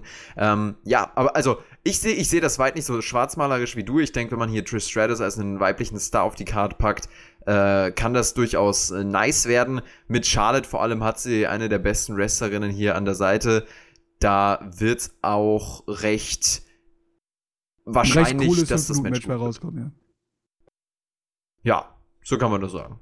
Ja. Björn, also, dass dich das nicht, äh, dass dich das nicht kriegt, das hätte ich jetzt nicht gedacht. Was heißt nicht kriegt? Also, ich habe, ich sag doch gar nichts dagegen Negatives. Ich sage ja nur, dass ich jetzt, also, in der du, du willst einen Teil des Matches nicht sehen, also den 50% Moment, der Ansetzung. Moment, Moment, Moment. Ich, ich, sage nicht, dass ich Charlotte nicht in Ring sehen möchte und sowas halt so, ja. Also Charlotte ist einer der besten Wrestlerinnen, die die verdammte Company-Nummer hat, ja. Und wenn jemand irgendwie in der Lage ist, viereinhalb Sterne plus Matches zu worken, dann ist es mit dieser eine Charlotte. Also gar keine Frage, aber ist für mich halt einfach das falsche Spot für ihr, für, für sie. Also ganz klar. Da soll sich mal lieber um die ganzen Clowns darum kümmern, die da Gürtelgold tragen. Okay. Gut, dann, dann halten wir das so fest. Ähm, schreibt uns da rein, ob ihr Charlotte in diesem Spot gut findet. Ja, also Charlotte nicht auf der SummerSlam-Karte ist ja auch nicht vorstellbar. Und wenn, dann eben so in, in diesem Spot. Das kann ich schon auch durchaus nachvollziehen, warum man das jetzt so äh, hier reinbaut. Definitiv. Das also dazu. Dann hatten wir Dorf Ziggler wieder im Ring, wie auch bei Raw, dieses Mal gegen Finn Balor. Davor gab es ein Firefly Funhouse zu sehen und da ging es schon um Finn Balor. Jetzt gab es das Match der beiden. Mitten im Match hat sich angefühlt wie mitten in der Nacht. Das Licht geht immer mehr aus und nach der Dämmerung kommt die tiefe schwarze Nacht. In Wyatt-Manier gehen die Arenenlichter aus. Ziggler nutzt die Ablenkung, nachdem das Licht wieder angeht und kann das Match gewinnen. Finn Balor unterliegt gegen Dorf Ziggler und Bray Wyatt hat äh, dem guten Finn wieder ein Schnippchen geschlagen. Ja, weil halt Finn halt einfach ein Depp ist, ne? Und noch nie in seinem Leben Wrestling geguckt hat und noch nie festgestellt hat, dass man nach Ablenkung vielleicht mal aufpassen sollte, bevor man sich umdreht. Der arme Kerl. Ähm, ja, also ich meine, hat es jetzt Dolph Ziggler geholfen, dass er jetzt Finn Balor hier den Superkick gegeben hat und äh, ihn gepinnt hat? Nein, weil Dolph Ziggler sonst einfach alle seine wichtigen Sachen verliert und deswegen ist es auch wurscht, was Ziggler dort macht. Finn Balor, naja, ist halt ein Depp, der, der sich von blöden Videowürfel quasi oder Videoleinwand anblecken lässt und dann vergisst, dass er wirklich noch gerade ein Match zu worken hat. Und ähm, einzig positiv an den ganzen Dingen war das Firefly Funhouse, was man gesehen hat. Ja, fandest du das gut? Das war okay. Ja, ich meine, es war jetzt auch nicht so viel Neues drin, ne? Aber mal gucken, wann White äh, irgendwo reinkommt. Ja, also ich muss ja auch sagen, ähm, ich habe mich ja, glaube ich, noch gar nicht zu seinem Debüt äußern können. Das war ja großartig umgesetzt auch. Ich wollte gerade also, sagen, wenn du jetzt irgendwas dagegen Negatives sagst, ne? Nehme ich dich nie mehr ernst. Nee, also das war, da war ich auch völlig bei dir. Ich hätte tatsächlich dich auch nicht ernst genommen, wenn, oder Tobi, wenn, wenn ihr das äh, zerpflückt hättet. Das war eines der geilsten WWE-Segmente in der äh, jüngeren Vergangenheit, in diesem Jahr auch. Und ähm, ja, also Bray Wyatt, da geht man schon viele Schritte in die richtige Richtung. Und ja, also es ist noch weit äh, zu früh, um ein Fazit zu ziehen zu seinem neuen Charakter. Bisher ist es sehr, sehr nice und man macht sehr, sehr viel richtig. Jetzt ist halt auch die Frage, wie geht man mit äh, ihm und seinem Aufbau um? Wo will man ihn hin platzieren? Sieht man in ihm noch den Main Eventer oder sieht man in ihm eher wieder diesen Elevation Gegner wie in Samoa Joe zum Beispiel. Das wäre natürlich schade. Dieser Aufbau kommt jetzt äh, für Bray Wyatt. Wir sind und bleiben gespannt. Jetzt hier beim SummerSlam wird er erstmal Finn Balor ordentlich zerlegen. Darauf können wir uns einstellen. Ja, dann hatten wir hier bei SmackDown ein Aufbaumatch für Ali. Der hat gegen Nakamura gerestelt und dieses Match auch durch einen Roll-Up gewonnen. Ali also mit einem Aufbausieg Björnster. Was hat man mit dem vor? Kannst du dir da was vorstellen? Ja, also erstmal nach der Promo letzte Woche hoffe ich natürlich, dass man relativ viel mit ihm vorhat, weil ist wenigstens einer von den Personen, den man charakterlich ein bisschen zuordnen kann. Und ähm, deswegen finde ich es auch ein bisschen schade, dass es hier halt einfach wieder so ein Zwei-Minuten-Ding ist, wo dann Nakamura einfach eingerollt wird, was niemals bei irgendwelchen wichtigen Matches passieren würde oder sowas, oder keinen bei wichtigen Matches passiert. Da passiert ja immer nur unter der Woche, weil die einfach anscheinend unkonzentriert sind und dann kommt halt so ein Einroller, der auch, auch diesmal halt wieder so komisch wirkte, weil man hat einfach gesehen, dass Nakamura alles andere als überrascht war davon und ja, dann wirkt so ein Roll-Up halt immer scheiße halt so, ja, und mhm. tut auch den Champion einfach nicht gut. Also, wenn die vorher einfach ein 12-Minuten-Match äh, worken und Nakamura angeschlagen ist und so, dann kann man von mir jetzt auch mal einen Roll-Up bringen. Aber diese Roll-Ups nach irgendwie anderthalb Minuten Matches wirken halt für mich, für beide Charaktere einfach nicht stark. Also, na gut, und dann feiert sich Ali, als ob er irgendwie zum ersten Mal sein Leben ein Match gewonnen hat. Das habe ich auch nicht so ganz verstanden. also ist ja jetzt nicht so irgendwie, dass der Nakamura an den Boden geringt hat, gerungen hat nach einem 20-Minuten-Match. Und dann kann man sich natürlich darüber freuen, halt so. Aber so ein Wall-Up-Sieg äh, dann zu tun, als ob ja. ich gerade zum allerersten Mal in meinem Leben ein Match gewonnen habe, relevantes, fand ich halt auch irgendwie ein bisschen fehlplatziert. Mit einigen weirden äh, Momenten und ja, Zusatzmerkmalen und ähnlichen äh, Situationen, bei denen man nicht so richtig wusste, okay, hä?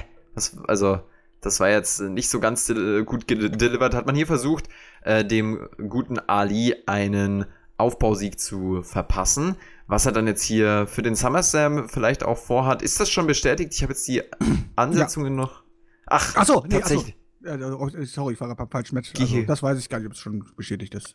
Muss, nee. Also Ali hat hier tatsächlich noch Aber ich gehe mal von aus, ich meine, das wäre ja, ich meine, warum macht man sonst so einen Aufbau genau. Sieg, oder? Also wahrscheinlich wird bestimmt äh, in der Pre-Show landen. Ein Intercontinental Champion Titelmatch ist ja zum Beispiel noch nicht angekündigt. Vielleicht geht man in diese Richtung. Das sieht ja auch äh, tatsächlich sehr so aus. Denn Björn, du weißt ja ganz genau, wer, wer Intercontinental Champion ist. Äh, ich bin's nicht.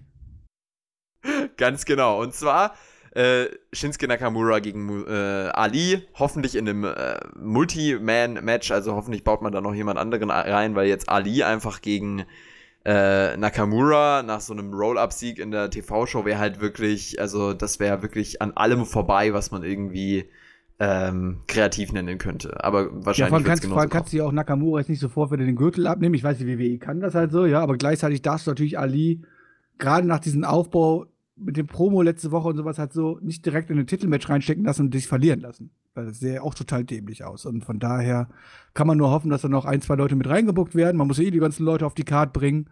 Und dann darf natürlich auch Ali ja. doof aus der Wäsche gucken, wenn dann jemand anders oder Nakamura halt irgendjemand anders einfach pinnt und den Gürtel behält.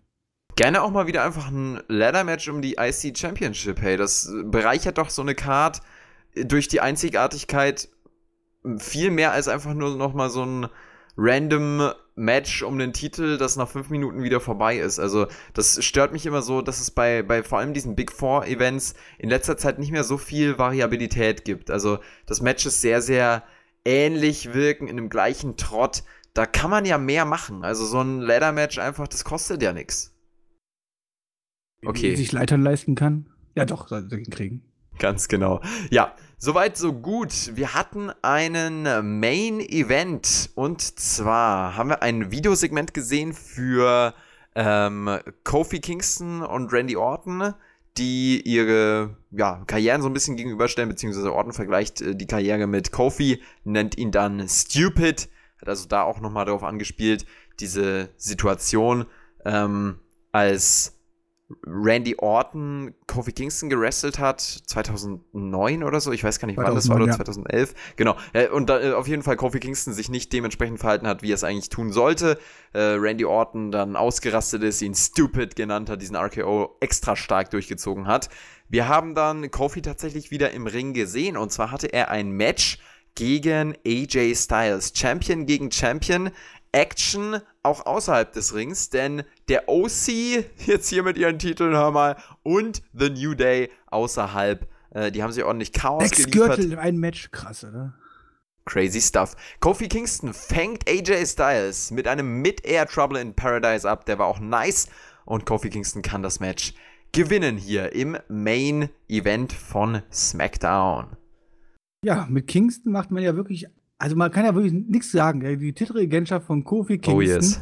da macht man ja alles, was mit Matches angeht, sowohl die Ansetzungen als auch die Ausgänge, wie der Champion dargestellt wird, da macht man ja alles richtig. Der ist ja wahrscheinlich der erfolgreichste Wrestler, den die WWE seit WrestleMania präsentiert. Der gewinnt jedes Match, alles clean, alles super und workt richtig gut dabei, hat die Fans auf seiner Seite, alles stimmt wenn sie den jetzt nicht auch noch wie ein Clown aussehen lassen würden mit seinen blöden Pancakes, die er aus seinen Gürteln rausholt und sowas halt so, müsste man ja sagen, ist das ja eigentlich die perfekte Beispiel, wie man eigentlich einen Champion darstellen muss. Also, der gewinnt hier einfach alles und selbst gegen AJ Styles gewinnt er hier einfach mehr oder weniger mal eine Wochenshow einfach clean und ähm, eigentlich macht man mit ihm einfach alles richtig. Ja, wenn diese Außendarstellung nicht wäre als Champion, ne? Und ähm, da wirkt er halt dann nicht wie so ein Champion. Hat so die Ergebnisse stimmen, alles ist eigentlich cool, aber abholen tut es mich halt auch einfach nicht mehr halt so. Das ist, das werde ich auch jede Woche wiederholen und ähm, von daher, ich glaube zwar nicht dran, aber ähm, von daher hätte ich auch selbst mittlerweile nichts mehr dagegen, wenn, selbst wenn die Orten mal wieder Champion werden würde. Also Hauptsache, da tut sich was und der Gürtel wird ordentlich dargestellt. Ich sehe es nicht ganz so schlimm. Also Kofi Kingston, ich finde, ähm, der, der geht halt auch in dieser Rolle als WWE-Champion nicht so auf, dass man jetzt sagen könnte, boah, das ist Main Eventer, der wird da immer und immer wieder reingepusht. Aber so für diesen Moment, für dieses Jahr 2019, äh, auch mit den Aufbausiegen, mit, mit New Day in der Konstellation, das ist schon mal was, was man von WrestleMania bis SummerSlam ertragen kann. Und vielleicht auch noch darüber hinaus. Ich glaube nicht, dass Randy Orton ihm hier den Titel abnehmen wird, wobei ich es auch nicht ausschließen würde. Also so ein Match, da weiß ich noch nicht ganz, was sie dann letzten Endes als Entscheidung treffen werden. Genau, aber äh, Kofi Kingston hier in ähm, diesem Match gegen Randy Orton, das finde ich tatsächlich auch durchaus interessant. Also Randy Orton war auch schon mal uninteressanter in letzter Zeit, als das aktuell ist. Äh, holt mich jetzt auch nicht mega ab, aber hier in diesem äh, WWE Champion Titelmatch, das, das kann man schon mal bringen. Und jetzt kam dann eben nach diesem Match noch bei SmackDown so ein Mini-Backstage-Segment.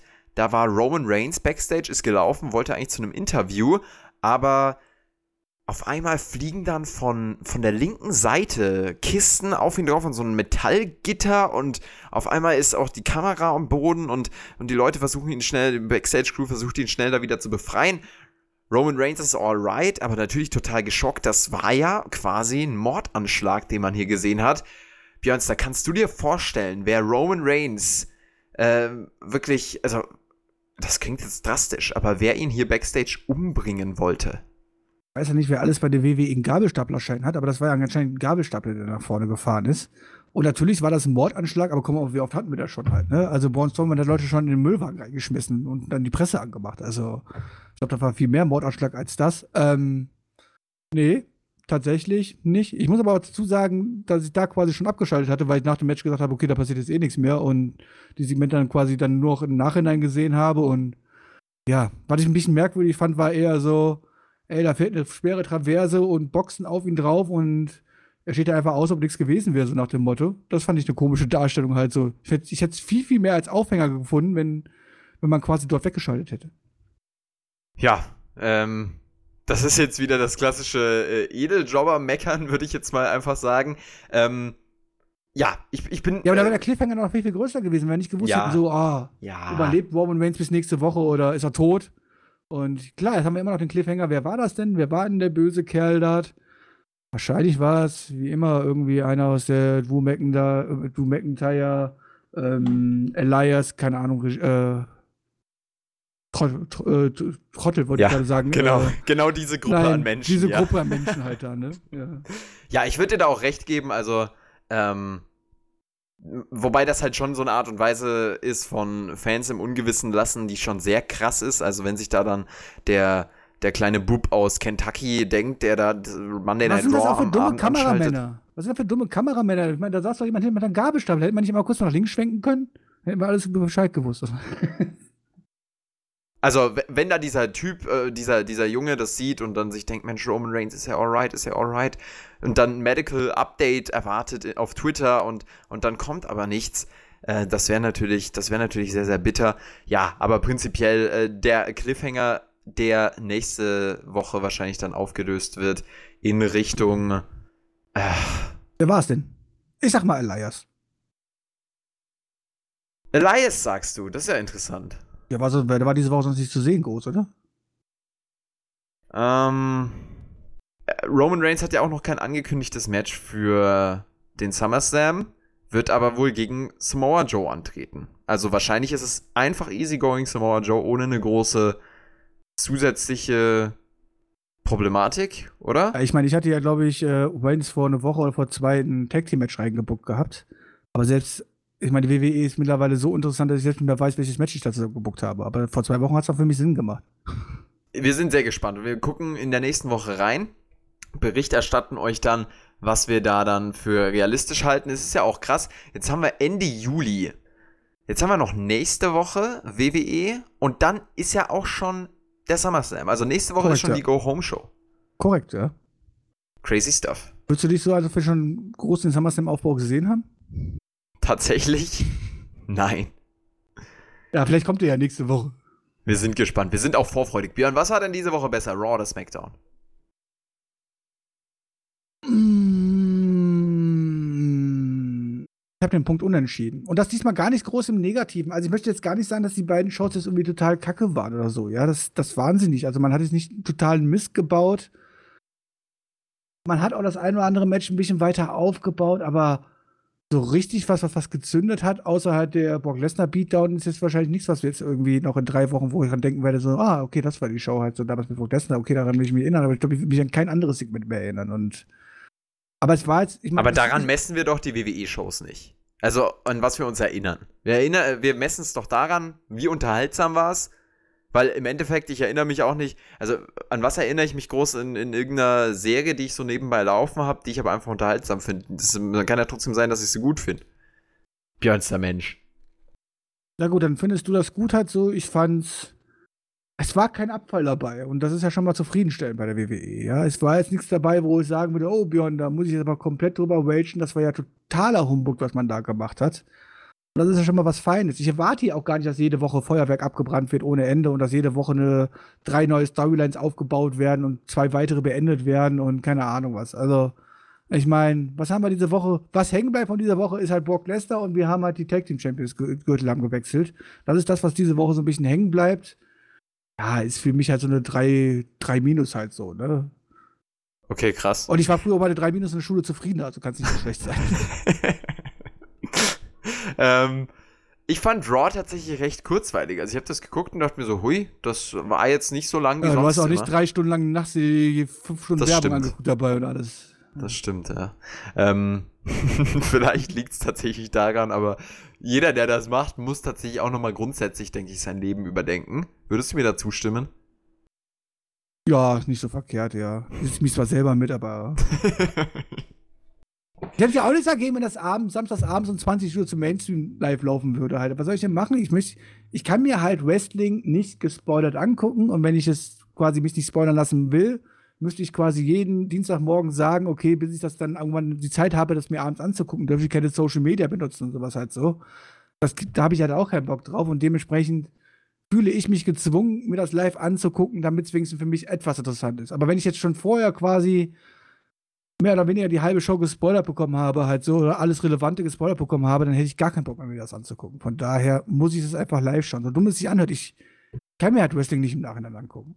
Wirklich nicht. Ich verstehe das ja. Es gibt andere Leute, es gibt andere Leute, die haben auch gar kein Problem damit, sich die kompletten Schaubericht durchzulesen. Dann so, oh, war eine coole Show, klingt cool auf dem Papier, ich gucke mir das jetzt mal an. Das kann ich mir halt überhaupt nicht vorstellen. Dann ist ja die letzte Spannung für mich weg, weißt du? Mhm.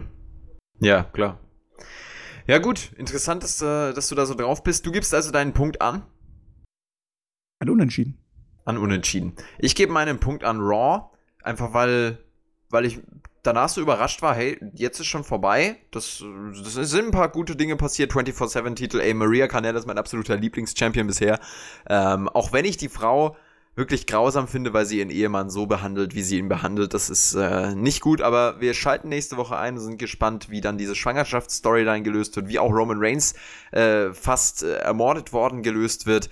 Und jetzt, Björn, jetzt können wir uns zurücklehnen und können einfach mal in den äh, Patreon-Extra-Teil gehen. Ich bin mega gespannt, was wir da jetzt noch so durchsprechen werden. Da äh, gibt es nochmal eine ordentliche Portion für alle Supporter. Wenn ihr diesen Podcast supporten wollt, dann tut das gerne klickt in der Videobeschreibung und dann äh, auf Patreon. Da könnt ihr den Sign-up, den sogenannten, machen.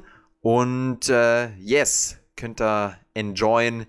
Zusatzcontent, ein extra Teil die Woche und ein zusätzlicher Podcast am Freitag. Die Wrestling Topic Talks sind das mit jeweils einem Experten dann im Talk. Genau, Björnster. Ich würde sagen, soweit erstmal. Dann verabschieden wir uns. Hast du noch was loszuwerden? Ja, Jonathan kann natürlich äh, mit der Mike Canellis Storyline nicht so viel anfangen, weil er sich an sein eigenes Leben quasi orientiert und macht ihn traurig. Das möchte er sich quasi auch noch in seiner Freizeit erleben. Aber ich werde ihn jetzt im Patreon-Teil ein bisschen aufmuntern und ja, wenn ihr noch keine Patrone seid, macht den Sign-up, weil dann bekommt ihr noch viel mehr Jobber auf die Ohren als vorher. So muss es doch sein. Und ähm, ansonsten würde ich sagen, reingehauen und bis nächste Woche. Haut rein.